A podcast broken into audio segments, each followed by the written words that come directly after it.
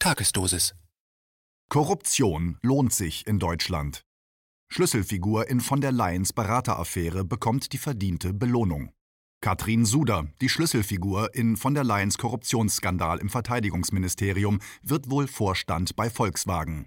Da soll mal einer sagen, Korruption würde sich in Deutschland nicht lohnen. Ein Kommentar von Thomas Röper. Katrin Suder war die Schlüsselfigur in dem Korruptionsskandal im Verteidigungsministerium, der als sogenannte Berateraffäre bekannt geworden ist. Von der Leyen hatte Suder von McKinsey geholt und zur Staatssekretärin gemacht. Suda hat dann für dreistellige Millionenbeträge vollkommen illegal Beraterverträge an ihre alten Freunde verteilt und von der Leyens Sohn David bekam parallel, so ein Zufall, einen netten Job bei McKinsey in San Francisco. Straffreiheit für Politiker in Deutschland. In Deutschland werden Politiker aber nicht bestraft, wenn sie Verbrechen begehen. Die deutschen Politiker haben Korruption für sich legalisiert. Im deutschen Strafgesetzbuch gibt es einen eigenen Paragraphen, der Vorteilsnahme für Abgeordnete legalisiert. Die Details inklusive der für Normalsterbliche bei Korruption geltenden Paragraphen des Strafgesetzbuches und des für Abgeordnete geltenden Paragraphen 108e Strafgesetzbuch finden Sie im Schriftartikel verlinkt. Im Fall der Berateraffäre ging es aber nicht nur um Korruption, es ging auch um andere Straftaten wie Untreue, Scheinselbstständigkeit und so weiter. Aber auch da haben die Politiker vorgesorgt, damit ihnen kein Staatsanwalt auf die Pelle rücken kann. Dafür gibt es in Deutschland das Gerichtsverfassungsgesetz GVG und dort den Paragraphen 146. Er lautet Zitat Die Beamten der Staatsanwaltschaft haben den dienstlichen Anweisungen ihres Vorgesetzten nachzukommen. Zitat Ende.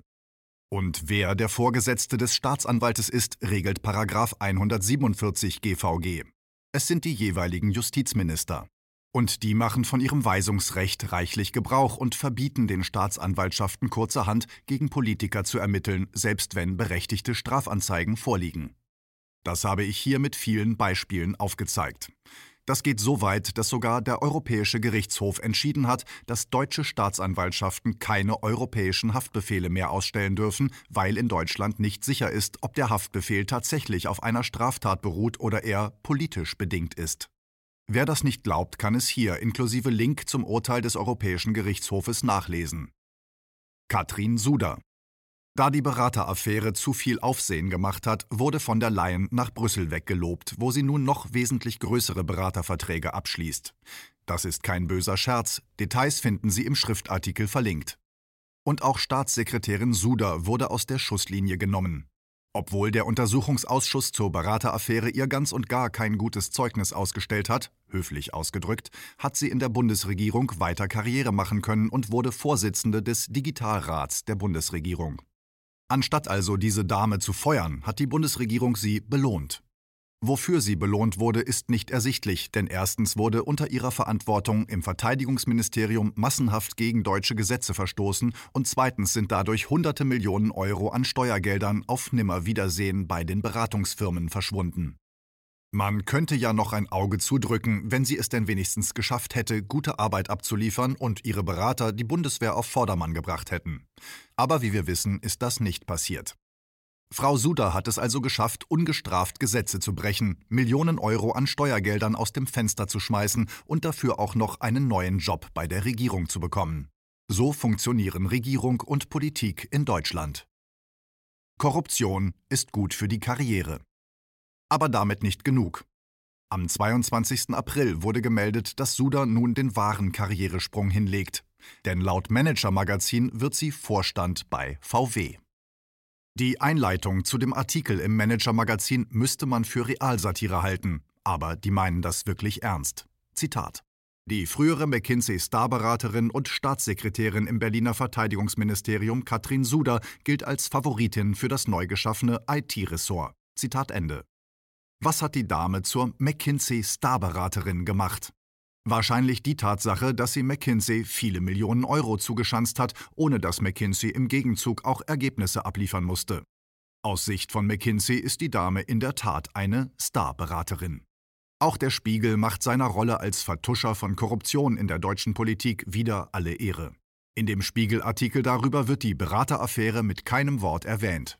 Und da wohl nur wenige Menschen wissen, dass Suda die Schlüsselfigur in der Berateraffäre war, wird das auch kaum ein Leser bemerkt haben.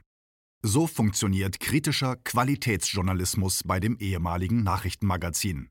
Obwohl der Spiegel seinerzeit über Sudas Rolle berichtet hat, als sie vor dem Untersuchungsausschuss aussagen musste und das ganze Ausmaß ihrer Vetternwirtschaft offenbar wurde, hält der Spiegel es nicht für nötig, seine Leser darüber zu informieren.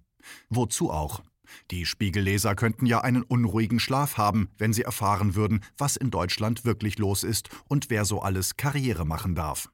Auch diese Episode zeigt mal wieder, Spiegelleser wissen weniger. Wikipedia mal wieder. Wikipedia ist bekanntlich kein Lexikon, sondern ein Propagandainstrument.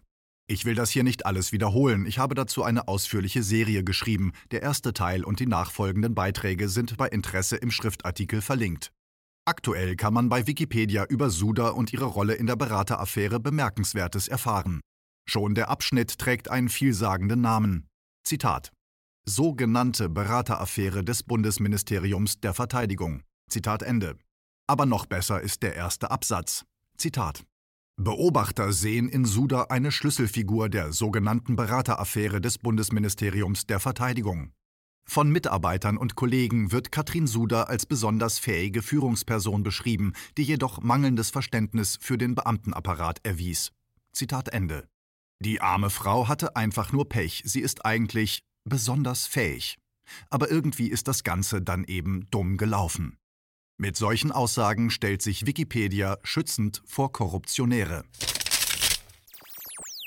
KenFM ist crowdfinanziert und unabhängig. Leiste deinen Beitrag zu freier Presse und unterstütze unsere Arbeit finanziell. Wenn du zukünftig keine Beiträge verpassen willst, abonniere den KenFM Newsletter und installiere dir die KenFM App für iPhone und Android.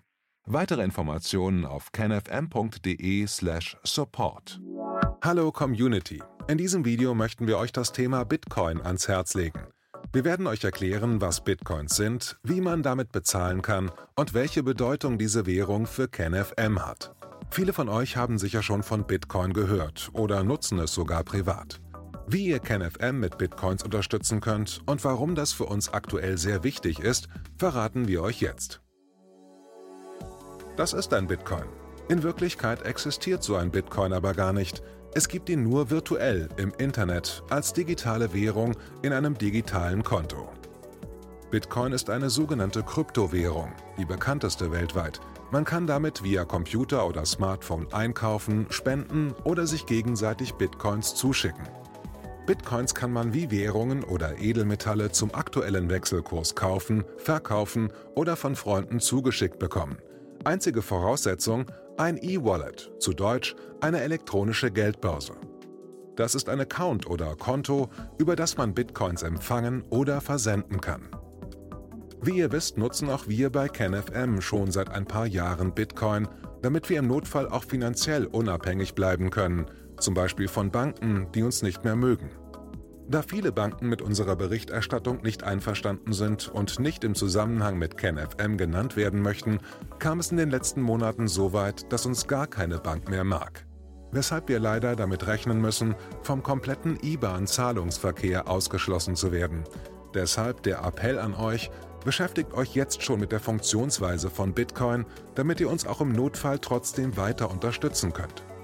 Alles, was ihr dafür tun müsst, ist, eure bisherige Unterstützung in Euro einfach in Bitcoin an uns zu senden. Dazu legt ihr einfach eine kostenlose E-Wallet an, wandelt einen Betrag eurer Wahl in Bitcoin um und sendet uns diesen an unseren Bitcoin-Account. Den Link findet ihr unter jedem unserer Beiträge sowie unter diesem Video. Alternativ dazu könnt ihr aber auch diesen QR-Code mit eurem Smartphone scannen. Übrigens, eine detaillierte Schritt-für-Schritt-Anleitung haben wir zum Nachlesen für euch schon einmal vorbereitet. Ihr findet sie auf kenfm.de/bitcoin. Ob Bitcoin oder Kryptowährungen wirklich die Zukunft des Geldes sind, wissen wir nicht. Aber vielleicht ist das bald unsere einzige Option, so unabhängig wie möglich und vor allem ohne Bankkonto für euch in Zukunft weiterhin freien und unabhängigen Journalismus machen zu können. Wir hoffen sehr auf eure Unterstützung und sagen jetzt schon tausendmal Danke. Euer Team von KenFM.